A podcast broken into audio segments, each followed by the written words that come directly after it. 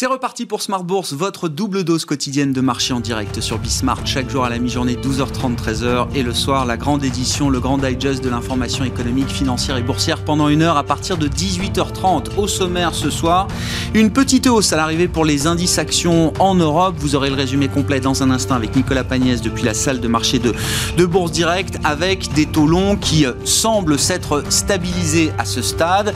On a vu des rendements obligataires qui ont reflué ces euh, derniers jours après la poussée de la fin de semaine dernière. Le 10 ans américain s'établit entre 1,40 et 1,45%.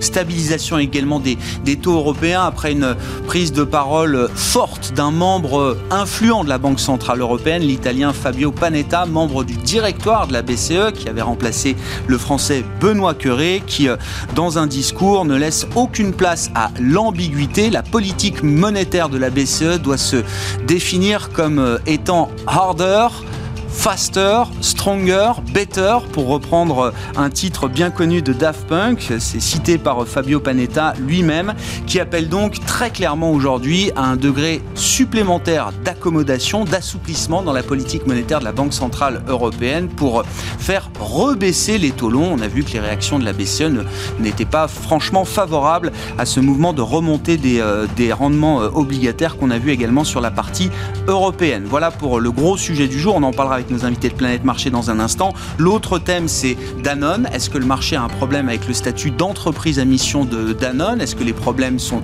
ailleurs? La question de la gouvernance était très clairement posée par les fonds euh, activistes présents désormais au capital. Et euh, une première étape a été franchie, puisque vous l'avez suivi sans doute, Emmanuel Faber a accepté la dissociation de ses fonctions de président et directeur général. Il reste pour l'instant président du conseil d'administration et directeur général, en l'occurrence en attendant le recrutement d'un ou d'une nouvelle directrice générale pour le groupe Danone.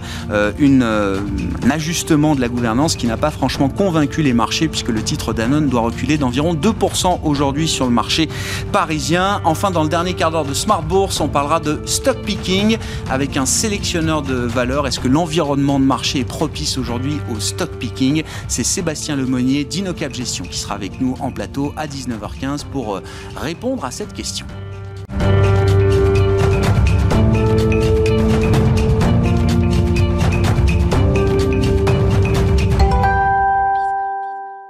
Des marchés européens qui clôturent dans le vert alors que la, la, séance en cours à Wall Street est un peu plus compliquée, un peu plus négative. En l'occurrence, le résumé complet de la journée sur les marchés, c'est avec Nicolas Pagnès depuis la salle de marché de Bourse Direct. Clôture dans le vert ce soir à la Bourse de Paris. L'indice parisien gagne 0,29% à 5809 points. Euh, l'activité reste euh, cependant relativement euh, réduite sur Euronext Paris avec un volume d'échange de 3 milliards d'euros environ. Il n'en reste pas moins que l'accalmie du côté des rendements obligataires permet au CAC 40 de continuer sa remontée et ce malgré des indices américains qui affichent un léger recul de leur côté pour le moment. À la clôture parisienne, le taux à 10 ans aux États-Unis se situe aux alentours des 1,42% tandis que l'OAT à 10 ans en France est lui juste euh, en dessous de 0, à moins 0,1%. Euh, le CAC 40 qui a été tiré aujourd'hui par les bancaires, mais aussi par les valeurs du luxe ou encore quelques valeurs industrielles comme Michelin ou encore ArcelorMittal. Les valeurs énergétiques affichent de leur côté des performances mitigées, voire en recul. Les investisseurs qui vont d'ailleurs suivre de près la réunion de l'OPEP qui commence aujourd'hui et dont le dénouement sera connu jeudi. Les pays producteurs de pétrole s'interrogent en effet sur une nouvelle augmentation de leur production au mois d'avril. Le pétrole qui s'apprécie par ailleurs aux alentours des 63,5 dollars à la clôture parisienne. Les investisseurs qui ont également en tête l'alerte donnée par le président de la commission chinoise de régulation bancaire et de l'assurance. Ce dernier a déclaré euh, cette nuit être très préoccupé par euh, des risques de bulles sur les marchés actions euh, américains et européens qui viendraient à se répandre sur les marchés chinois. Selon lui, ces phénomènes sont alimentés par des marchés qui progressent sans lien avec l'économie réelle, soutenus par des politiques monétaires ultra accommodantes, un mécanisme qui tôt ou tard risque de voir les marchés corriger selon lui, une correction qui aurait un impact sur plusieurs marchés asiatiques. Du côté des valeurs qu'il fallait suivre aujourd'hui à la bourse de euh, Paris, Danone cède finalement en partie aux pressions exercées par euh, les fonds activistes actionnaires du groupe qui demandaient un changement de direction. Le groupe annonce scinder le poste de PDG en deux. Emmanuel Faber conservera la présidence du conseil d'administration tandis qu'un directeur général ou une directrice générale viendra le seconder. Un poste dont le recrutement est lancé dès à présent. Le board du groupe réuni hier a par ailleurs renouvelé son soutien aux dirigeants euh, actuels et à son pro projet de réorganisation Local First, projet visé également par les fonds Bluebell Capital et Artisan Partners. On notera que Danone perd environ 2% ce soir. Edenred annonce de son côté relever euh, son dividende d'un peu plus de 7% au titre de son exercice 2020, un dividende qui s'élèvera donc à 75 centimes d'euros par action. Edenred qui a constaté des résultats en phase avec ses attentes en 2020 et qui vise pour 2021 une croissance d'au moins 6% de son excédent brut d'exploitation. Edenred qui affiche ce soir un recul d'environ 4,4% et on notera euh, Interparfum, Interparfum qui, euh, chute de 2% ce soir, qui publie un résultat d'exploitation 2020 en recul à 46,9 millions d'euros, là où le groupe réalisait un peu plus de 73 millions d'euros un an plus tôt. Euh, Interparfum qui affiche cependant son optimisme pour 2021, même s'il manque pour le moment de visibilité. Demain, les investisseurs euh, auront un programme chargé à la Bourse de Paris. Ils découvriront euh, tout d'abord les indices PMI dans le secteur des services euh, en Europe, ainsi que l'indice ISM aux États-Unis pour le mois de février.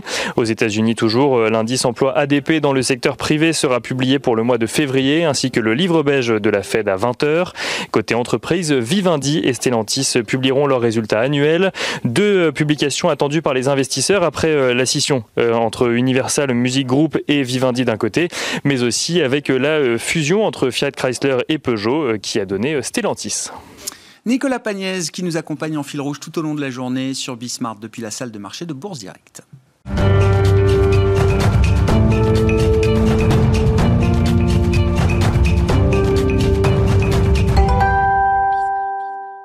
Trois invités avec nous chaque soir pour décrypter les mouvements de la planète marché. Eric Venet nous accompagne, directeur général, directeur de la gestion de Montbleu Finance. Bonsoir et bienvenue Eric. Euh, Bonsoir Grégoire. Michel Martinez à vos côtés, le chef économiste Europe de Société Générale CIB. Bonsoir Michel. Bonsoir. Merci d'être là. Et par téléphone, Xavier Patrolin qui est avec nous à distance. Bonsoir Xavier, merci beaucoup d'être avec nous.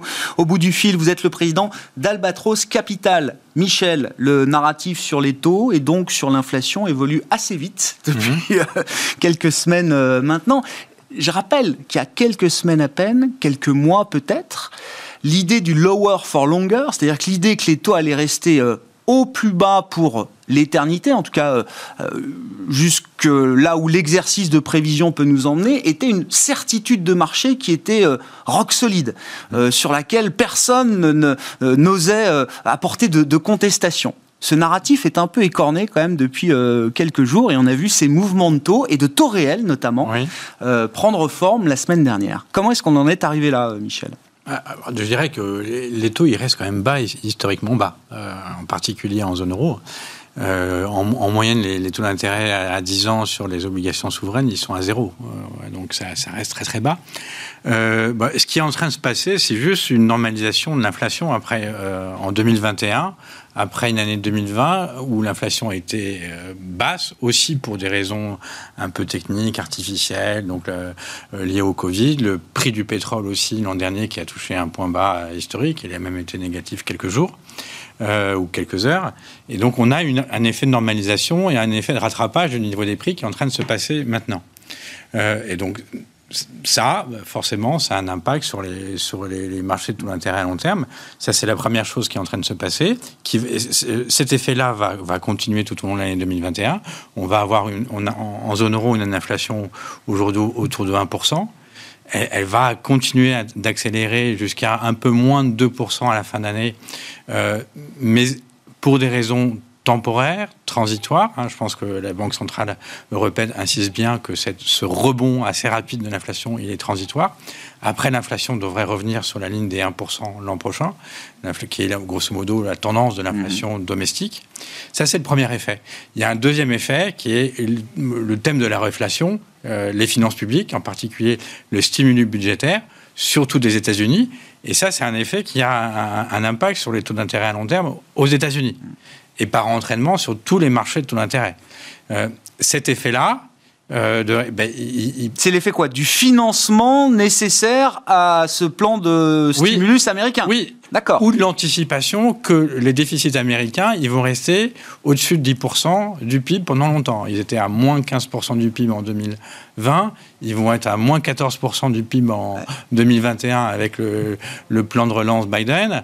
Euh, probablement que la politique euh, budgétaire elle va rester extrêmement incommodante longtemps, avec des déficits extrêmement élevés, donc euh, une dette publique qui va, s'emballer, qui va être à plus de 150, 175% du PIB aux États-Unis dans les prochaines années.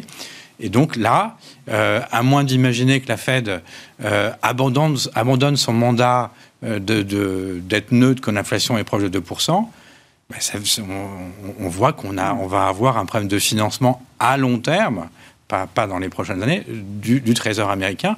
Et ça, ça veut dire une normalisation des taux d'intérêt obligataires mondiaux, et ça va avoir des répercussions aussi à long terme sur la zone euro. Donc ce qui se passe aujourd'hui, quand on prend la, la- dynamique des taux, c'est tout à fait normal. Vous, en tant qu'économiste, il n'y a pas de, vous mettez pas d'alerte sur ce qui se passe euh, là depuis euh, quelques jours, quelques fait, semaines. Si, si- si on imagine un monde où la- la- la- aux États-Unis, l'inflation revient vers 2%. Euh, Peut-être pas tout de suite, pas cette année, mais dans, en deux ans, trois ans. C'est ce que les marchés, euh, euh, en fait, euh, spécialistes de l'inflation, sont en train d'anticiper. Mhm. Euh, ben, les- quels doivent être les taux d'intérêt à, long- à- à long terme aux États-Unis? Ils doivent être à, à 10 ans à 3,5, 4, 4,5, entre 3,5 et 4,5 selon les. Voilà. Et donc là, on, a, on est à 1,5. Euh, on, on voit que la trajectoire, elle, elle va aller euh, vers ça, vers. vers, euh, si, si on est tous convaincus que les, l'économie va, euh, les économies vont se normaliser, donc réouverture de l'économie après la, la fin de l'épidémie, que l'inflation va revenir à des niveaux plus normaux. Alors la, la norme, c'est proche de 2% aux États-Unis, c'est ce qu'on a observé dans le passé. En, en zone euro, il y a quand même plus de doutes que la norme soit 2%. La, la tendance des dernières années, c'est plutôt 1%. Mhm. Euh, mais, mais par effet d'entraînement, euh, même si l'inflation en zone euro resterait proche de 1%, euh, par effet d'entraînement vu- venu des États-Unis, sachant qu'il y a un spread entre un écart entre les États-Unis et, et- et la zone euro, euh, les bons du Trésor, en, euh, voilà, les, les- les taux des obligations souveraines en zone euro doivent aussi euh, augmenter. Alors, la, la- donc, Ça, c'est le sens du voyage. c'est son- voilà. Mais la- visiblement, le time- le time- visiblement, on se demande si ça va pas un peu trop vite. Mais oui, ça va vite. Michel, allez-y, et puis Eric oui, oui, mais est-ce que je sais, je, je sais pas s'il est un peu trop, un peu trop vite. Aujourd'hui, j'ai l'impression qu'à à, à, à 0% en moyenne les taux, les des obligations d'État, ils, sont, ça, ils restent quand même extrêmement favorables. Après, la question, euh, après, c'est une question, je dirais, de, de, volonté, de politique, de monnaie, euh, monétaire. Quel, quel est, quel est le niveau des favorables, suffisamment favorable des conditions Ouais. financières, en particulier les ma- marchés souverains? C'est quoi la jauge? Euh, Il y, a- il y a quelque chose d'assez discrétionnaire. Euh, vous avez cité euh, Panetta. Panetta, Mm. visiblement, il estime qu'à zéro, c'est déjà trop. c'est déjà trop. Ouais. Il faudrait plutôt moins 0, moins 0,20 ou moins 0,25. Ouais. Euh, euh, mais bon, ça, que, entre moins 0,20 et 0, euh, ça, ça reste historiquement extrêmement incommodant. C'est ça. Et il faut savoir que normalement, si euh, on, on espère tous que les économies vont se réouvrir rapidement, et on espère tous aussi que le- la- les tendances économiques vont revenir à la normale. Donc pour la zone euro, c'est euh, euh, ça veut dire des taux d'intérêt qui sont plus élevés que ce qu'on a observé depuis euh, deux ans. quoi. Et donc, Voilà. c'est une bonne nouvelle. Et donc, n'ayons pas peur. C'est ce que vous dites, Michel? Oui, n'ayons pas peur. Ouais, ouais. Oui, mais oui, mais c'est- vers là où on, de- Ouais. on doit aller. Mm, mm. Après, en termes de, en termes de timing, je comprends, je comprends aussi le, le, que la Banque centrale considère qu'on est encore euh, dans une récession, que la pandémie Ouais. n'est pas finie, probablement que la zone euro va rester avec les traces de la pandémie jusqu'à la, la fin de l'année, et donc c'est pas le moment de, de- de durcir euh, les conditions financières. Ça, c'est un argument qu'on entend.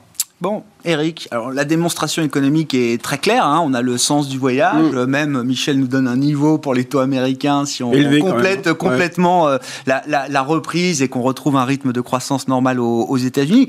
Pourquoi est-ce que néanmoins ce sujet, et on l'a vu encore sur les, les, sem- les séances de fin de semaine dernière, pourquoi ce sujet-là provoque des, des tensions, des crispations, des questionnements Et qu'est-ce qui, quelle est la frontière qui délimite un scénario de normalisation graduelle dans lequel les marchés s'étaient installés d'un scénario d'emballement, de surchauffe où là euh, tout commence à se dérégler et, et pas forcément euh, pas forcément dans le bon sens pour les marchés, pour les investisseurs. Mais c'est la question de l'année, en fait. Qu'en mhm. fait, on, là, après, il faut, faut, distinguer l'Europe et les États-Unis qui ne sont pas au même niveau de conjoncture, comme, comme vous l'avez dit. En fait, en, Europe, pour faire simple, il faut absolument que les taux ne bougent pas. On n'est pas sorti de l'auberge, Aux États-Unis, on, repart. Et en plus, on va y remettre du carburant, hein, puisque quand même, il y a, y a les, plans qui arrivent pour dépenser un peu plus. Sachant d'ailleurs qu'on ne sait pas très très bien si combien de cette somme sur les 1900 milliards et puis le plan après d'infrastructure euh, va, s'adresser à l'économie, hein, puisque euh, on est dans une, économie qui, accélère. On sait pas. Donc il y a première chose côté inflationniste de la relance. Est-ce que ça va se traduire par une, surchauffe agressive et puis après euh, se, normaliser ou pas? Il y a déjà la première. Et puis le, timing, on ne peut pas le savoir parce qu'en fait on normalise. Pendant très longtemps, on a été sous perfusion, et donc il faut laisser le marché se, euh, se, normaliser, trouver le taux d'équilibre. On, sort des, taux, on ne sait pas vraiment quel est le, marché d'équilibre. C'est ça le problème. C'est que le marché va toujours, très vite. Et puis quand vous êtes gérant, mais vous voyez que euh, les taux remontent à la, vitesse, euh, bah, il faut sortir de vos obligations assez vite et vous entretenez le, mouvement. Donc, par définition, un marché n'est jamais. il, il surréagit toujours. Donc on va avoir des, coups de, surchauffe comme ça pendant un certain temps. Trouver le bon équilibre, ça, ça nécessite pour le marché de passer par des phases oui, faut, faut, tâtonner. C'est un, jeu avec euh, la Banque centrale parce que la, Fed doit effectivement refaire monter les taux d'intérêt pour normaliser un côté mmh. inflationniste, et puis aussi pour pouvoir donner euh, du, rendement euh, à toutes les émissions qu'on doit émettre. À tous les étrangers qui vont devoir acheter de la dette américaine, c'est ça? exactement. et puis euh, aussi pour capter une partie des, des, capitaux mondiaux, parce que quand vous avez des taux à zéro, tout le monde va sur les actions. Vous mmh. savez, bon, voilà. Et, là, bah, il, il, va falloir, on a créé des bulles un peu partout. L'année dernière, c'est Bitcoin, enfin, il y en a partout. Et c'est signe de volatilité. Donc, ce qu'il faut, c'est en même temps pouvoir remonter globalement les taux pour attirer les, enfin des, capitaux dans le marché obligataire. Mais aujourd'hui, vous, êtes, vous, vous détenez des, emprunts obligataires, euh, vous avez intérêt à, les vendre, puisque de toute mm-hmm. façon, vous savez que le sens, euh, c'est que vous allez perdre. Jusqu'au moment où l'équilibre il sera, au moment où, moi je dis, ah, à ce taux-là, j'achète, parce que ça devient intéressant de pouvoir euh, retrouver un portefeuille équilibré entre les actions et les obligations. Et à ce taux-là, 2, 2,5, 3, j'en sais rien, auquel j'achète des obligations à nouveau pour le rendement. Et, donc, ça sera l'équilibre. Autant, effectivement, sur la zone euro, c'est pas le sujet. On comprend que la BCE essaye de, retenir au maximum ce, mouvement de remonter des rendements obligataires. Mais sur la partie américaine, vous dites finalement, tactiquement, en termes de risk management, la Fed a plutôt raison de laisser ce mouvement vivre aujourd'hui. C'est ce qui a frappé les esprits dans les, la communication de Jérôme Powell et de ses, euh, euh, confrères, consoeurs de la, Banque Centrale Américaine la semaine dernière. C'était de dire, alors évidemment, on n'y est pas encore, il y a encore 10 millions de, de, de, euh, de jobs à recréer aux États-Unis, etc.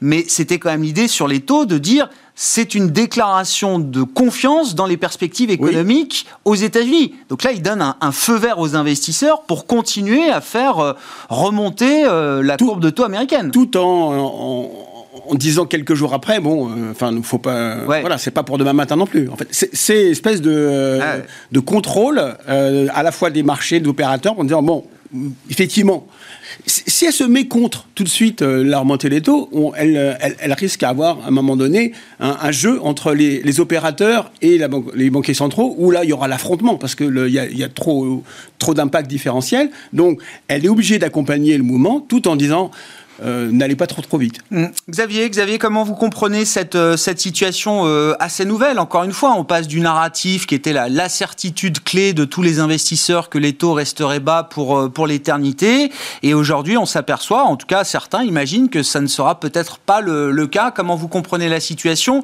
Et encore une fois, comment vous évaluez la, la, communication de la, de la Réserve fédérale américaine de ce point de vue-là? Est-ce que Jérôme Powell a péché peut-être par naïveté en, en laissant ce mouvement se, propager en fin de semaine dernière Bien.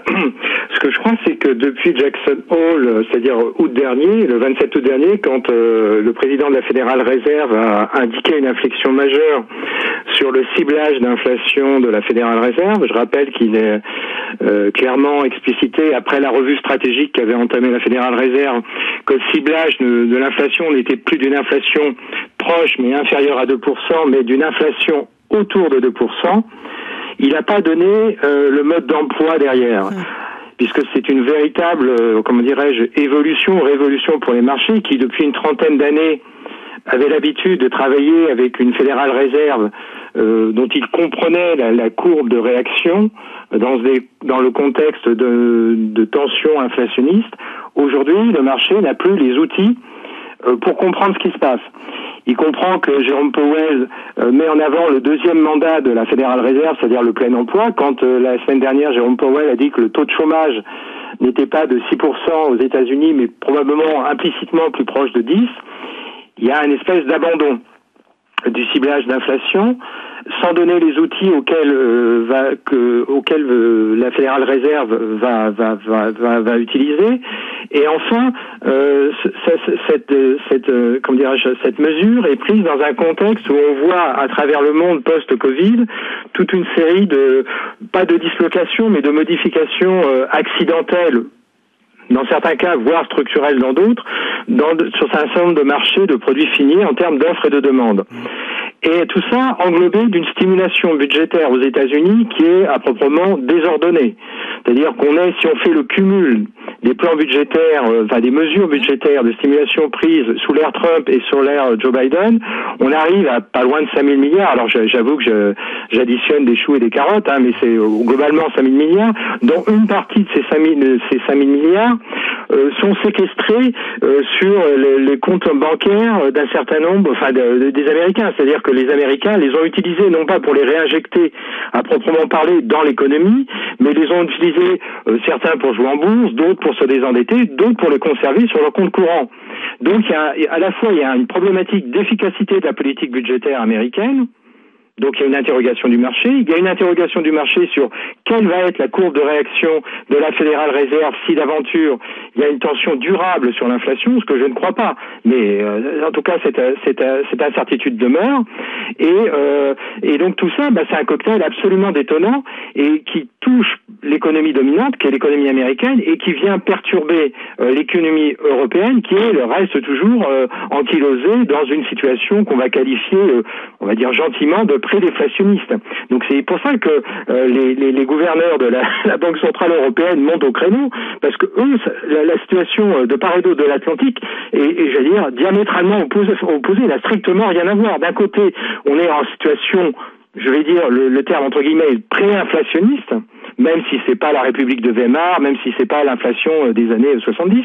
Et puis en Europe, on est toujours ankylosé dans une situation pré-déflationniste, très japonisante d'une certaine façon, euh, avec comme seule variable d'ajustement la politique monétaire qui doit se porter euh, garante des émissions euh, euh, des États européens et probablement des déficits budgétaires qui vont devoir s'accumuler. Et accumuler les déficits budgétaires en Europe va à un moment poser une question de, cohésion entre les frugaux et les dépensiers.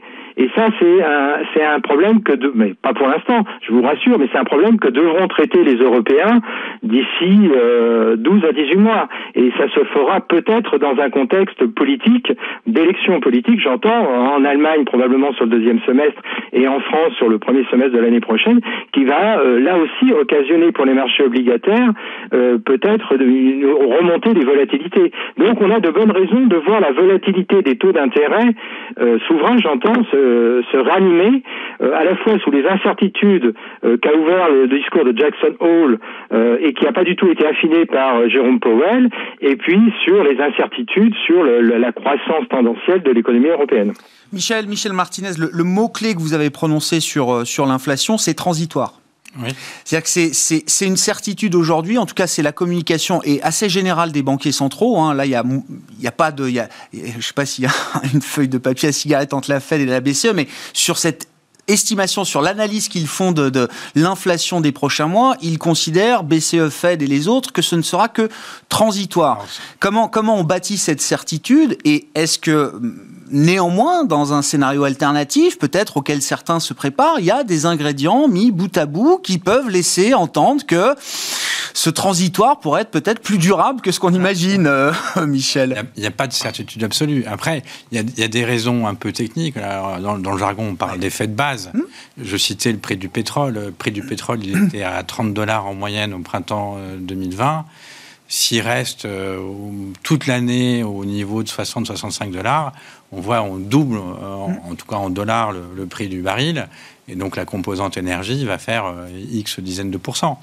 Donc ça, c'est. Mais, mais, on voit bien que c'est assez transitoire parce que si on imagine que en 2022, le prix du baril reste à 60-65 dollars, on fera le même calcul et là, on aura 0% d'inflation énergétique.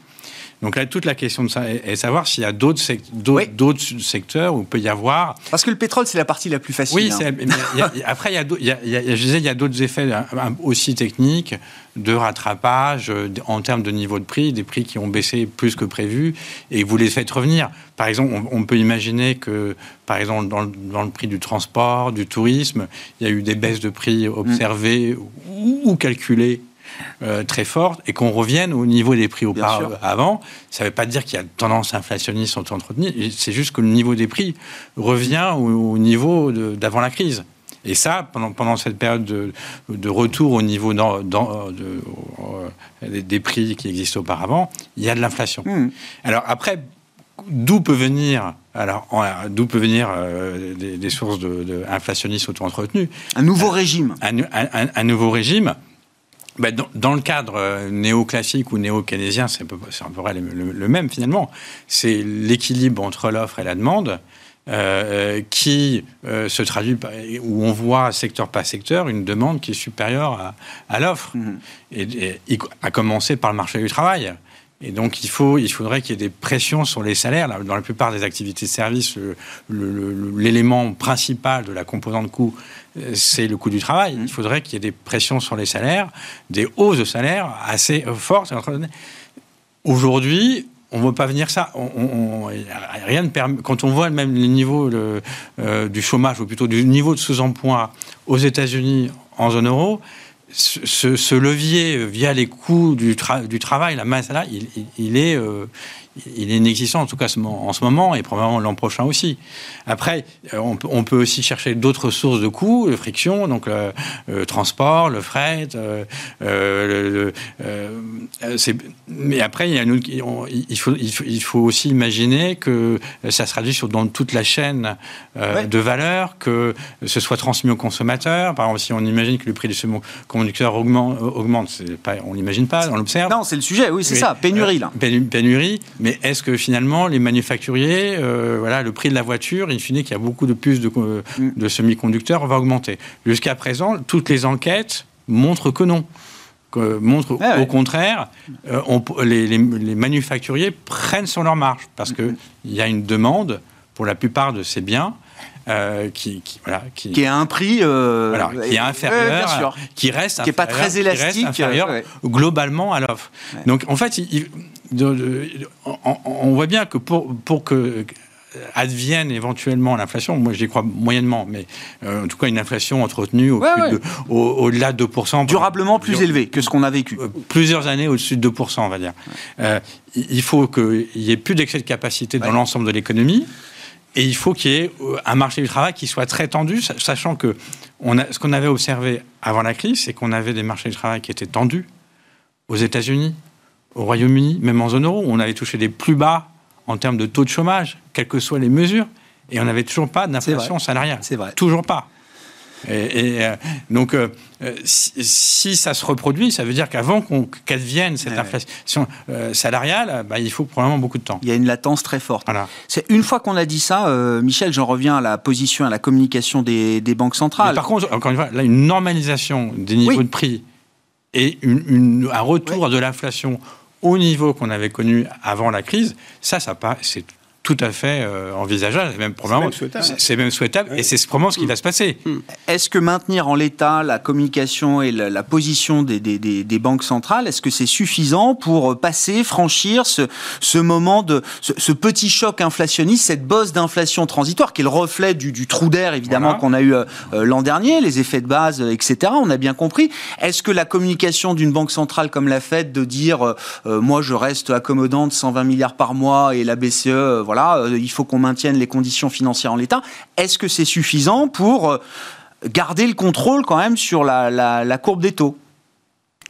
Ou est-ce qu'il faudra euh, qu'une communication plus agressive pendant ces mois, ces trimestres de, de, petits chocs inflationnistes? Pour, pour l'instant, alors c'est vrai qu'il y a une forte volatilité quand on travaille sur les marchés financiers, finalement, quand on gère des portefeuilles obligataires ou, ou, des, actions très, très dépendantes des, niveaux de taux, effectivement, on voit cette volatilité tous les jours. Mais, mais encore une fois, de, hmm. quand on regarde, on fait une perspective de long terme, et on regarde les niveaux des taux d'intérêt, euh, euh, je sais, vous faites une courbe sur 20 ans, euh, les, les, variations qu'on a, qu'on a, qu'on a On part de 10 jusqu'à 0. Voilà, il faut, faut, être un peu, voilà, mettre un peu en perspective ce qu'on observe actuellement. et, il y a quand même des, raisons de penser qu'on va rester à, des niveaux proches. Effectivement, les pressions, elles sont haussière sur les niveaux de taux, surtout aux États-Unis, et ça va probablement entraîner un peu euh, les, marchés européens. Mais on va rester dans ce, dans ce type de corridor, quoi, à, 50 points de base près. Alors ça paraît peut-être. Il n'y a pas de dérapage, il n'y a pas de tantrum euh, en perspective pour vous de ce point de vue-là. Si on, compare, on compare aujourd'hui l'offre et la demande euh, de, ces titres obligataires souverains, hors de, les, les banques centrales vont rester très présentes elles vont couvrir une partie importante de, mm. euh, voilà, de l'offre de titres. Donc il n'y a pas de raison que ça dérape complètement. Ah ouais. Qu'est-ce que ça implique pour euh, l'investisseur, pour le gérant, Eric Ce qui est important, c'est que les banquiers centraux restent crédibles vis-à-vis du marché. Donc en fait, moi je pense que c'est normal que la Fed accompagne pour l'instant parce que euh, en, trois mois, comme tu disais le, tout à l'heure, on est passé de sortie à peine de euh, vaccins, enfin sortie de crise sanitaire avec euh, masque ou pas aux États-Unis, et puis avec le nombre de morts tous les tous les jours, à aujourd'hui ça va très très très vite. Maintenant ça y est, on a immunité bientôt collective et il y a des pressions. Voilà, en, deux mois. Donc la, la Fed serait pas crédible si elle disait non non non mais il faut que les taux, il y a, y a pas de c'est pas pour tout de suite l'inflation, ainsi de suite. Ça on vous rassure acte d'une certaine manière que le marché reflète des anticipations qu'elle partage elle aussi. Moi, je pense qu'elle elle, garde sa crédibilité. Mais de toute façon, je pense que le marché est ce qu'il est. Il ira au, clash avec la, banque, la banque centrale. C'est trop tôt.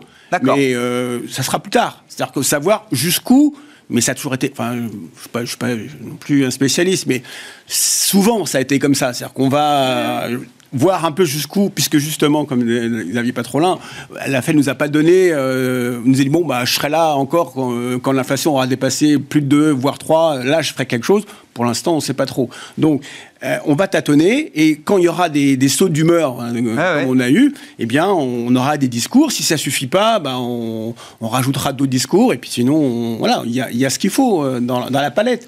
Mais je pense qu'il fallait et, il faut s'en réjouir. Enfin, Ça mm. fait quand même des années euh, qu'on est en période euh, déflationniste, enfin, dont les craintes, c'est la planète. Là, on part juste de normalisation des prix. Voilà. Mm. Euh, alors, l'inflation, effectivement, pour qu'il y ait inflation, il faut qu'il y ait la, la spirale s'enclenche. Mais dans certains, dans certains domaines, elle, peut s'enclencher assez vite. On était à 3,5% de taux de chômage aux États-Unis il y a pas ouais, bien sûr. donc, euh, vu l'argent qu'on met sur la table, euh, ça peut aller vite. Mais ça sera une hausse des prix, ça ne sera pas forcément une inflation à la sur la partie européenne, encore un mot, euh, Michel. Enfin, euh, pourquoi est-ce qu'on sent quand même un peu d'anxiété du côté de la Banque centrale européenne quand la Fed semble beaucoup plus, euh, beaucoup plus à l'aise Et, qu'est-ce que vous attendez à ce stade, même si effectivement les taux vont rester bas en zone euro, mais on voit bien qu'à 25-30 points de base presse, c'est plus tout à fait la même situation pour pour la BCE dans le contexte d'une reprise encore fragile et surtout d'une perspective de réouverture des économies en Europe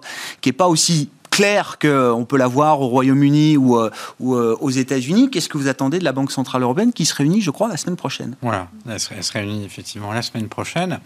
Alors, euh, en, termes d'annonce, aucune. Il n'y a pas de nouvelle annonce. Il y a la, panoplie des outils ne va pas changer. Et on sait qu'alors, je pense qu'il est exclu que la, la, BCE, en tout cas c'est très peu probable que la BCE baisse ses taux d'intérêt.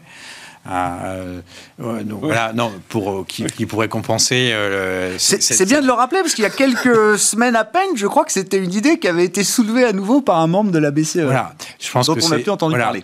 non, donc les outils à disposition, la boîte à outils, c'est essentiellement les, les, achats de titres, le, PEP, dont on sait donc il y a une enveloppe totale de 1950 milliards d'euros, donc qui, qui a été largement sous-utilisée, qu'elle peut utiliser jusque mars 2022.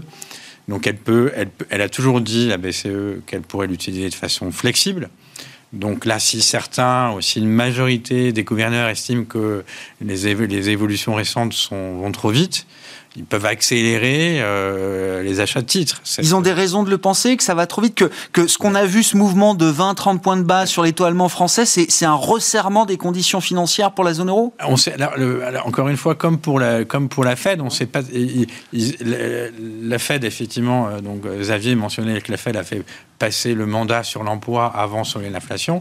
La BCE a fait passer le mandat conditions, enfin, ou plutôt l'objectif de maintenir des conditions financières favorables avant l'objectif de l'inflation, mmh. parce que les perspectives de, retour à l'inflation à, 2 pour, à, 2023, la BCE, c'est 1,3, quelque chose comme ça.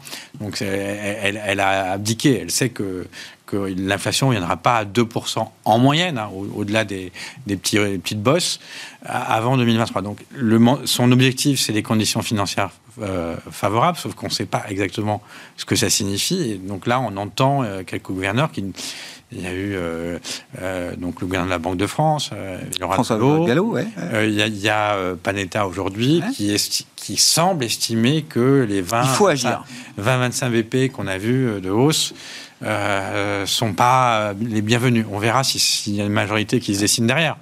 Je ne veux pas dire. Mais si, outil, si un outil doit être utilisé, mmh. c'est celui-là. Ouais. Bon, on verra, ce sera intéressant. Ce qu'on a vu, parce qu'on regarde semaine après semaine la manière dont la, BCE a employé son programme d'achat euh, d'urgence euh, pandémique, visiblement, la semaine dernière, c'était seulement 12 milliards contre un peu plus de 17 milliards les semaines précédentes. Hmm. Bon, qu'on aura aussi la vérité dans les chiffres euh, des achats de la, de la, semaine, euh, de la semaine en cours. Hein. c'est ça. Euh, Eric, je ne sais pas si vous voulez ajouter un mot, mais encore une fois, si euh, je vous ramène à, à la logique de, de, de gestion, mm. cette situation avec bon ces incertitudes, ces sautes d'humeur qu'on peut prévoir, anticiper sur le marché obligataire, qu'est-ce que ça implique, notamment quand on est exposé à, à, au marché action aujourd'hui? Nous, on est, marché, on est exposé qu'au marché action, puisque de toute façon, euh, marché obligataire, oui, que des coups à prendre. Hein, c'est ce que vous nous aviez dit, effectivement. Euh, après, effectivement, eh bien, maintenant, on va avoir un, jeu de la chat à la souris entre euh, les bancaires, l'aérien, la normalité, les, secteurs qui vont, vont bénéficier de leur retour à la normalité, et puis les les gros poids lourds verts, mm. la mode de ce qui a été l'ancien temps, enfin l'ancien temps, il y a trois mois, enfin voilà. Euh, vous avez ce jeu de bascule en fait. Alors ce qui est profond, c'est que quand je vois ce qu'on a perdu sur euh, les valeurs environnementales, oui. ça c'est le, mouvement est massif. Ouais, ça a beaucoup baissé. Ça a beaucoup baissé. Alors on est sur un sur un moment de moyenne mobile assez important. Donc euh, D'ici huit jours, on verra s'il y a un rebond possible ou alors c'est faudra vraiment passer à autre chose. S'il y a une capitulation sur ces thématiques-là. Oui, Alors pour l'instant, moi je, je, ne fais que racheter en les, creux des, bancaires pour me remettre dans une nouvelle dynamique. J'ai changé un peu euh, les, actions qui m'ont permis d'avoir une performance importante l'année dernière pour, pour revenir, non, parce que je pense qu'on va de toute façon continuer, mais par à coup. Donc, euh, Et vous êtes moins agressif sur la partie euh, plus croissance, D'accord, je comprends. Euh, Xavier, Xavier Patrolin, je voulais qu'on parle de Danone. Il nous reste quelques minutes. Euh, je commence avec vous sur le, sujet. Bah, déjà, Peut-être notons quand même la réaction de marché aujourd'hui après les, annonces d'un ajustement de la gouvernance, euh, dissociation des fonctions de président et de directeur général. Emmanuel Faber reste président du conseil et le groupe se met en quête d'un nouveau ou d'une nouvelle directrice générale pour, pour Danone. Bon, visiblement, le marché a, pas l'air d'applaudir des mains. En tout cas, visiblement, le, job n'est pas complètement fait de ce point de vue-là. Que vous inspire la, situation de l'entreprise et de Danone face au marché, euh, Xavier? Bah Non, je pense que le marché, notamment les, activistes, euh, souhaitaient le départ d'Emmanuel Faber euh, et donc ils obtiennent le, duopole, la dissociation entre la fonction de président et la fonction de directeur général. Mais la, disposition qui a été prise hier soir euh, par le conseil d'administration est vraiment une demi-mesure, puisque non seulement Emmanuel Faber euh, demeure, moi j'ai rien contre lui euh, à titre personnel, hein, mais le directeur général va être trouvé en interne. Donc, euh, et va mettre en place le, le, le plan qu'a énoncé Emmanuel Faber en novembre dernier. Donc euh, ça relève un peu, si ce n'est du maquillage, vraiment d'une demi-mesure. Donc mhm. ça ne peut pas satisfaire les actionnaires, euh, je dirais, activistes, et ça ne résout probablement pas de manière, c'est pas une rupture pour donner une perspective d'une amélioration en termes de rentabilité, de redessiner le périmètre des, des ou la réorganisation du groupe dans un terme relativement raisonnable. Si vous nommez un directeur général en interne, donc c'est quelqu'un que probablement Emmanuel Faber euh, euh, connaît très bien puisqu'il a, il a, accumulé les fonctions de président et de directeur général depuis plusieurs années euh, et vous avez observé que sur la, fin d'année dernière il y avait une espèce de fuite des, des, des de, cadres de, de, très haut niveau chez, mmh. chez Danone donc qui mmh. témoignait probablement de dissensions, de divergences d'ordre opérationnel et stratégique donc ça, ça apparaît comme une demi-mesure et c'est évidemment pas satisfaisant pour euh, espérer euh, voir une amélioration dans un temps relativement euh, rapproché. Donc on reste dans une demi-mesure et c'est pour ça que je pense que le marché a, réagi ce soir par une petite sanction. Ça demeure, il n'en demeure pas moins qu'à moyen terme, le titre d'Anon recèle probablement du potentiel et je ne suis pas sûr qu'Emmanuel Faber puisse demeurer très longtemps, que la confiance lui soit restaurée pour une durée très longue. Bon, et ça veut dire que la question de du, des problèmes de Danone est toujours posé. Euh, quels sont ces problèmes selon vous, euh, Xavier? Est-ce que c'est avant tout et essentiellement un problème de gouvernance? Et c'est vrai qu'Emmanuel Faber semble concentrer beaucoup de critiques de, de ce point de vue-là, euh, nothing personal bien sûr, mais euh, c'est quand même un sujet, ou est-ce que c'est un, un, sujet beaucoup plus vaste que la seule personne d'Emmanuel Faber, et est-ce que c'est euh, l'opérationnel, les choix stratégiques, le positionnement de, de l'entreprise qui, qui est un, un comment dire, un, un point d'attention aujourd'hui pour les investisseurs activistes qui sont entrés au capital? Bah, je pense qu'il y a une, une forme de, de, de dispersion euh, de, de, la direction générale de Danone sur le thématique de la société à mission. Euh, alors qu'elle avait sur ses principaux métiers des, des, difficultés sur des zones géographiques. C'est un groupe qui n'arrête pas d'enchaîner depuis plusieurs années des réorganisations permanentes. Alors vous me direz, bah, c'est très bien, ça prouve une capacité adaptative, mais ça peut vouloir aussi dire que euh, la, la, société n'a peut-être pas toujours la taille critique et n'arrive pas à, à, à, trouver les éléments de réponse organisationnelle pour faire face à la concurrence, pour faire face aux, aux évolutions euh, des différents marchés qu'elle adresse. Euh, et pendant ce temps-là, euh, le, le, président directeur général de, de Danone a, a, mis en avant un statut de société à mission qui est apparu un peu comme un arbre qui masquait une forêt opérationnelle qui était euh, loin d'être satisfaisante en termes de, de, rentabilité quand on faisait des comparaisons par rapport à ses pairs. Donc, faut jamais oublier d'ailleurs que, que, Danone était une société qui a manqué d'être opée euh, euh, il y a une, une dizaine, une quinzaine d'années, et que c'est les pouvoirs publics français qui ont, euh, qui se sont mis en travers. Hein. Euh, j'établis là le parallèle avec notamment ce qui s'est passé tout récemment vis-à-vis -vis de Carrefour. Avec Carrefour. Donc, donc, d'une certaine façon, peut-être que la, la, la, société à, à, à mission, c'était une espèce de poison pile pour, euh, si ce n'est faire allégeance au pouvoir public français, en tout cas euh, euh, rappeler que, que, Danone a un statut assez, assez, assez particulier dans le capitalisme français et reste d'une certaine façon une, une proie. Et euh, bah, les, les, les, activistes, eux, ils sont rentrés dans, le, dans cette brèche parce qu'ils ont vu la, la conjonction d'une direction opérationnelle qui était euh, inefficiente, en tout cas qui n'était pas suffisamment, euh, euh, qui n'offrait pas de perspective de croissance, là où ces pairs européens, je parle que des pairs européens, ouais, ouais. offraient des perspectives de croissance. Donc en termes de benchmarking, un peu bête et méchant, la comparaison était en défaveur. Et d'un autre côté, euh, une, une, une, une, organisation, une gouvernance qui cumulait la fonction de président et de directeur général, alors que manifestement la, la stratégie n'était pas la bonne. Donc il y a une remise en cause euh, progressive, naturelle. Euh, je trouve que les éléments de réponse qui sont donnés à ce stade sont pas bons et, et parler pour une société à mission euh, en novembre dernier qu'il va falloir couper dans les coûts, améliorer la, la rentabilité, ça apparaît un peu comme iconoclaste d'une certaine façon. Donc on a une, une impression d'une dispersion euh, stratégique euh, et bah, il faut remettre de l'ordre, il faut remettre l'église au centre du mmh. village, remettre de l'ordre dans la maison et je suis pas sûr que la configuration qui a émerge hier soir soit la meilleure. On est probablement dans un entre-deux. Ouais. Il y aura probablement d'autres évolutions en termes d'investissement. Euh, ben euh, non, ça, ça il, y a, il faut pas se précipiter, mais ça reste euh, sur un, pour un investisseur de moyen terme, c'est probablement un profil euh, rentabilité-risque qui, qui commence à devenir intéressant. Ouais, une situation particulière, situation spéciale peut-être diraient voilà. même certains, qui, qui peut être intéressante. Il y aura un, une journée investisseur importante le 25 mars prochain pour pour pour Danone. Si vous voulez conclure sur le sujet Danone, le statut d'entreprise à mission, est-ce que c'est euh, contradictoire avec la logique de, marché Mais non, c'est pas, contradictoire. Donc c'est pas le sujet, c'est un faux sujet alors c'est un vrai sujet de, discussion, c'est-à-dire euh, l'entreprise à mission. Est-ce que ça veut dire on peut pas à la fois, comme dit euh, intervenante, c'est que euh, on peut reprocher d'une entreprise à mission, vous pouvez pas, vous pouvez pas licencier. Bah si, c'est-à-dire qu'en fait, si c'est une restructuration, on peut pas à la fois demander, critiquer Faber en disant bah, il y a un plan de restructuration avec licenciement, euh, et puis après lui opposer le, fait que Danone soit une entreprise à mission.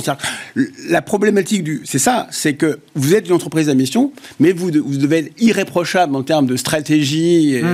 euh, industrielle, enfin capitalistique, pour, pour, pouvoir accompagner et être irréprochable sur l'entreprise à mission. En fait, et je crois que c'est intéressant comme euh, comme, euh, comme, comme, cas. Euh, est-ce que euh, M. Faber se cache derrière cette entreprise à mission ou simplement, bah, voilà, Danone est une entreprise à mission, tant mieux. Et puis, si a été le porte, le porte étendard d'un mouvement, et eh bien, tant mieux. Après, il faut distinguer les deux choses. Si on doit lui reprocher un problème de gouvernance et de, et de stratégie, reprochons-lui, mais pas, faut peut-être pas forcément lier les deux. Et parce que c'est pas la même. On peut être à la fois entreprise mission et puis euh, avoir une stratégie correcte. Et puis, comme me le rappelait encore une fois un gérant, je le répète, et ça transparaissait aussi à travers les propos de Xavier, le, marché n'a pas un problème avec Danone depuis que le groupe euh, a adopté son statut d'entreprise à mission. Ça fait des années que le marché a un problème avec Danone, euh, comparé notamment à Nestlé, Unilever ou d'autres. Bon, Danone qui aura baissé de 2% ce soir, une des plus fortes baisses du marché parisien. On s'arrêtera là. Merci beaucoup, messieurs, pour avoir été euh, avec nous ce soir. Partagez vos, analyses, vos réflexions dans Planète Marché sur euh, Smart Bourse. Eric Venet, directeur général de Montbleu Finance. Michel Martinez, le chef économiste Europe de Société Générale CIB. Et Xavier Patrolin qui était avec nous par téléphone, le président d'Albatros Capital.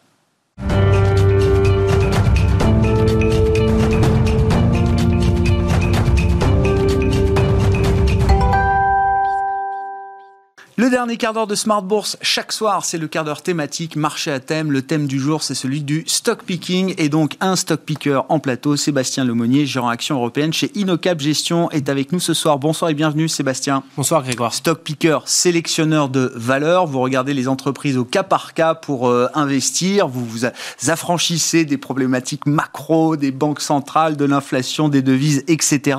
Pourquoi est-ce que l'environnement du moment est propice au stock picking? Tout le monde le dit, alors, les stock pickers, évidemment, qui nous répètent ça euh, chaque année, mais visiblement, dans le contexte actuel, il y a le facteur sélection, le facteur stock picking, est un facteur qui permet vraiment de générer de la surperformance. Alors, c'est vrai qu'il côté fonds de commerce. Nous, nous pensons qu'en effet, c'est un bon moment. Prenons un peu de recul, comme à chaque fois, quand on est stock picker, on regarde les sociétés sur du long terme. Quand on regarde sur le long terme, à chaque fois qu'on est au début, finalement, d'un nouveau cycle, à la fin d'une crise, il y a des écarts de valorisation entre les valeurs. Il y a des secteurs, il y a des valeurs qui s'en sortent mieux que d'autres, il y a des champions, il y a des perdants. Donc ça crée finalement beaucoup d'opportunités, beaucoup de différenciation entre les valeurs. Les positionnements des gérants sont aussi assez divergents. Et donc à partir de là, c'est un univers exceptionnel avec des opportunités. À chaque fois qu'il y a une crise exceptionnelle, il y a des opportunités exceptionnelles. C'est la même chose. On l'a déjà vu en 2020. Mm. Les performances ont été assez solides. Mais finalement, quand on regarde un petit peu, qu'on ouvre le capot, euh, qu'on regarde les performances au-delà des indices, bah, on trouve des valeurs qu'on a pu avoir notamment dans Quadrige Europe Midcap, euh, qui ont fait plus de 100% l'année dernière. On a eu aussi des déceptions avec des valeurs qui ont perdu de 50%. Donc ça, ça crée des univers, ça crée des opportunités exceptionnelles. Ça a été la même chose post-2008, ça a été la même chose que 2015-2016, et c'est la même chose actuellement. Donc euh, donc c'est un, univers, un moment en fait qui est assez spécial. Et, et, et c'est aussi une des leçons de 2020 le gagnant, c'est la gestion active. On a beaucoup parlé de la gestion passive, des trackers, euh, le fait qu'une personne comme moi, ça servait plus à grand chose. c'est vrai que quand c'est la fête et que tout monte, bah, en effet, la valeur ajoutée d'un stock picker est plus faible. Quand tout baisse, c'est pareil. Mais il y a des moments du cycle où ça joue plus que d'autres. Et quand on regarde dans la durée la performance d'un stock picker, qui est un processus de gestion rigoureux, comme on essaye de le faire chez InnoCap Gestion, ça crée de la valeur. Les performances passées préjugeant rien du futur. Mais quand on regarde les terribles de l'ensemble de la gamme Quadrige, on a plutôt des bons résultats. Bon, un marché et c'est vrai aussi, c'est ça qui me frappe beaucoup, euh, Sébastien, c'est au sein d'un même secteur. Je veux dire, euh, Kering, LVMH, c'est pas la même histoire euh, aujourd'hui. Capgemini Atos, c'est pas la même histoire aujourd'hui. Et boursièrement, c'est des écarts de parfois 20, 30, 40 points sur les 12, 18 derniers mois. Hein. Alors nous, on est des spécialistes, notamment petites et moyennes Oui, oui, oui, non, non, mais c'est les exemples que écarts, j'avais en tête. vous avez raison, Mais- c'est des écarts qui sont souvent encore plus importants. Mais Ah, pourquoi? Nous, dans notre moteur d'investissement, il y a finalement l'investissement des sociétés dans la durée et l'accélération de croissance. Quand on est dans une période comme celle-ci, souvent les sociétés qui ont surinvesti dans le passé, elles sont gagnantes parce qu'elles sont déjà prêtes, elles Ouais. sont déjà armées, on l'a vu dans la, dans la partie Covid, dans le digital, dans le télétravail. Il y a eu des, il y a eu des gagnants en fait, parce qu'ils étaient mieux préparés, mais c'est pas qu'ils avaient eu le Covid, c'est que tout simplement ils investissent dans la durée avec une vision d'un patron, d'une famille actionnaire majoritaire. On adore les sociétés familiales et c'est pas pour rien justement, on le voit à travers les cycles quand on prend un peu de recul. Euh, et puis Sur élément, l'investissement, non mais attendez, c'est hyper intéressant. Des boîtes parfois à qui on a reproché dans le passé d'avoir de trop investir en permanence. Mais on revient au stock picking. C'est là où souvent les anciennes stars peuvent être déchues à certains moments donnés. Les déchus à certains moments donnés deviennent des stars. Nous, on a beaucoup, on a eu des bonnes performances, je le rappelais tout à l'heure, sur Ouais. la durée, mais on peut avoir des années difficiles. 2018 l'a été. Il faut rester humble justement dans ces cas-là. Mais aujourd'hui, beaucoup de nos convictions sont finalement des déchus de 2018. Ouais, ouais, Et pourquoi? Parce qu'elles ont optimisé leurs coûts, elles ont fait des surinvestissements, mais qui gagnent aujourd'hui. Et le deuxième élément après les investissements, c'est l'accélération de croissance. Quand on est en réouverture de l'économie, la croissance accélère, mais finalement, il faut se concentrer sur ceux qui accélèrent le plus. C'est le cœur de notre processus d'investissement chez InnoCap. Comment vous, vous définissez les, thèmes qui guident vos investissements aujourd'hui, euh, sachant qu'effectivement, vous allez dans la, sélection de valeurs, euh, Sébastien, mais les grandes idées, les grands thèmes qui guident vos investissements et comment est-ce qu'on peut les incarner là à travers quelques exemples? Alors Stock Picker essaie toujours d'avoir beaucoup de bon sens, il regarde pas forcément les bruits de marché, mais en même temps c'est là où le Stock Picker a évolué.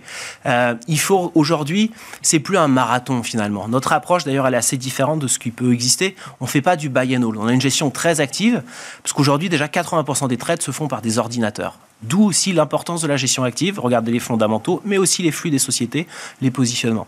Euh, Aujourd'hui, nous, on a essayé de prendre du recul. On s'est aussi servi de ce qu'on a pu voir, euh, par exemple, à la fin du premier déconfinement. Si vous vous rappelez, dernière Oui. semaine de mai, première semaine de juin, des performances sur certaines valeurs exceptionnelles. On n'était pas positionné, on avait un peu le positionnement un peu consensuel comme tout le monde. Je vous le disais tout à l'heure, c'est pas forcément là où le stock picker a le plus de valeur ajoutée, mais c'est en sortie de crise. Par contre, dès qu'on est arrivé sur le deuxième semestre, on a eu la conviction en fait qu'on était rentré dans un nouveau cycle. C'est très simple, hein. banque centrale dans le monde entier qui manœuvre, la, la- même la BCE qui fait de la Fed, donc c'est vraiment un changement structurel, des plans de soutien, des plans de relance, et puis finalement au deuxième semestre, chaque jour qui passait, on était plus proche d'une solution vaccinale. Donc la visibilité, le marché anticipe à six mois, donc c'était notre conviction. Euh, c'était peut-être un peu osé, mais on est là, justement, on est des stock pickers, donc c'est pour ça qu'on fait ce travail. Ce qu'on a pu voir justement, c'est qu'on s'est servi de ça comme un faux départ en Ouais, quelque sorte. Et on a essayé de sélectionner des valeurs qui en fait avaient beaucoup rebondi, mais qui cochaient toutes nos cases en termes de leadership, en termes de famille actionnariale avec une vision à long terme, en termes d'investissement, en termes d'accélération de croissance, en termes finalement de best in class. C'est ce qu'on essaye d'avoir dans un concentré de portefeuille de 30-40 valeurs. Et donc on a identifié 3-4 thèmes. Euh, les principaux finalement c'était ce que lui que je préfère en général, et je l'ai déjà eu euh, en fait en 2009, c'est les petits tickets de consommation. Ah Pourquoi? Quand on est en période de, de- de cycle négatif, ce qu'on va couper en dernier, c'est souvent le petit ticket de consommation. Mais aussi, quand on va redémarrer certaines activités, ce qui va redémarrer le plus vite, c'est les petits tickets de consommation, parce qu'on peut reconsommer tout de suite. Un exemple, Contrairement à 2019, là, on, on va repartir avec beaucoup plus de pouvoir d'achat en moyenne, hein, j'entends, pour les ménages que ce qu'on avait euh, avant la crise. Alors il y a ces plus gros tickets de consommation, Oui, mais oui, par non, non, exemple, mais- on l'a vu sur la fin du premier confinement. Euh, Qu'est-ce que les gens ont envie de faire aujourd'hui? Aller au restaurant. Hmm? Donc finalement, si j'ai des choses qui peuvent être exposées euh, à ces industries-là, on peut trouver des opportunités. Donc on- peut-être on y reviendra, mais c'est là où on a cherché les idées. Ensuite, on n'est pas dans le match cyclique contre contre cyc- enfin contre, Contre croissance, croissance, défensive. ouais. Pour nous, c'est plutôt best in class, au bon prix, au bon moment, avec l'accélération de croissance. Mais on s'investit, on a investi notamment sur des idées où on, a, on profite justement de surinvestissement dans le passé, Ouais. de structures de coûts qui finalement ont été très optimisées. Et pour nous, aujourd'hui, c'est pas forcément la, la macro pour la macro, c'est plus les bonnes surprises potentielles sur la rentabilité. On l'a vu, les publications sont quand même bien entamées. On a souvent des très bonnes surprises sur la rentabilité des sociétés. Et donc, dès lors qu'on aura un peu de l'effet de levier opérationnel avec un peu plus de croissance, Ça va s'accélérer. ça peut s'accélérer et on le voit sur les positionnements, c'est là où on regarde aussi les flux. Beaucoup de gérants, ce que je dis, je pense, c'est assez consensuel, mais finalement, ce qui est important, c'est de faire ce qu'on dit. Euh, et quand on regarde les portefeuilles des autres gérants, en fait, un peu dans le monde entier, parce qu'il faut justement, faut pas regarder que ce qu'on fait, euh, on se rend compte que ce positionnement n'est pas encore très existant. Beaucoup de cours ont remonté, mais c'est souvent des shorts qui ont été rachetés par les hedges, mais les flux longs ne sont pas encore venus. Donc ce qui, ce qui nous, nous fait penser qu'en fait on a des, des, bonnes nouvelles à venir et on a une assez bonne confiance. Et puis le dernier, bah ça c'est le best in class, ça a toujours un bilan qui est solide. Ça fait quoi avec un bon bilan? Ça saisit des opportunités de consolidation. On parlait tout à l'heure, après une crise, il y a des forts et des faibles. Il y a des industries qui vont se consolider naturellement ou par croissance externe et c'est aussi ce qu'on recherche. Bon, un exemple, parce qu'il nous reste moins de deux minutes, euh, Sébastien. Je sais, je suis bavard. Ouais, non, non, mais c'est parfait. Mais là, on va avoir une pépite. Je vous ai parlé des cinémas, tout, enfin des, je vous ai parlé justement des restaurants. Tickets, alors, euh, tickets de consommation. Ticket, c'est une valeur italienne qui s'appelle Mar. Mar, c'est une société que je suis depuis 20 ans. C'est un peu plus d'un milliard. C'était un milliard six de chiffre d'affaires avant la crise. C'est un peu plus d'un milliard cette année. Ils vendent en fait la nourriture aux restaurateurs en Italie. Ils avaient quand j'ai commencé à suivre la société il y a 20 ans, une part de marché de 6%. En 2009, ils en avaient 7-8. Mais à chaque fois, la crise est un accélérateur de gain de part de marché. Avant la crise du Covid, ils étaient à 16% de part de marché. L'année dernière, dans un marché déclinant, ils ont déjà gagné 100 bips de part de marché. Donc nous, notre approche a été très simple. Avant la crise, c'est un titre qui valait 20 euros 21. C'est un exemple d'investissement, c'est pas une recommandation. Non, non, bien sûr. le titre est tombé jusqu'à 12,50 euros.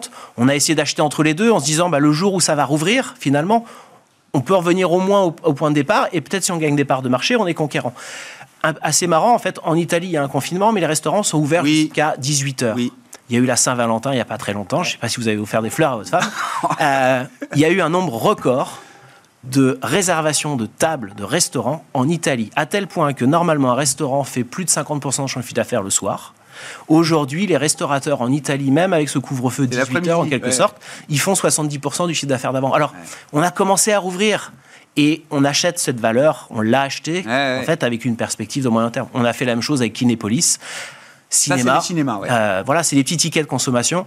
Donc, c'est des investissements qu'on aime bien et c'est ce qui nous permet aussi, en tant que stock picker, d'aller dénicher ces valeurs des petites et moyennes capitalisations boursières. Et même si tous nos comportements de consommation ne reviennent pas à la normale comme avant, vous dites il y aura toujours une existence pour euh, Mar ou euh, Kinépolis et, il y aura toujours même peut-être la possibilité pour ces groupes-là de gagner des parts de marché. Je pense que vous irez au restaurant comme moi, qu'on va revenir. et, certain. Et c'est là où justement il faut être très sélectif. C'est pas juste un thème, c'est à l'intérieur de ce thème qu'est-ce que j'achète Le conquérant, celui qui accélère, celui qui a des fondamentaux plus solides pour gagner des parts de marché. Et finalement, sa franchise hier qui faisait 1,6 milliard de chiffre d'affaires, bah, peut-être qu'elle fera 1,7 milliard, 1,8 milliard, 1,9 milliard, je ne sais pas. Mais mon pari, hmm. c'est que les parts de marché vont être gagnées et que c'est comme à chaque fois en fait une période de crise, une opportunité pour certains acteurs et donc pour certains stock pickers un marché d'opportunités. Merci beaucoup Sébastien. Sébastien Lemonnier qui était avec nous dans Marché à thème ce soir, le quart d'heure thématique de Smart Bourse chaque soir pour conclure l'émission. Sébastien qui est gérant action européenne chez Inocap Gestion. Ainsi se termine cette émission. On se retrouve demain évidemment en direct à 12h30 sur Bismart.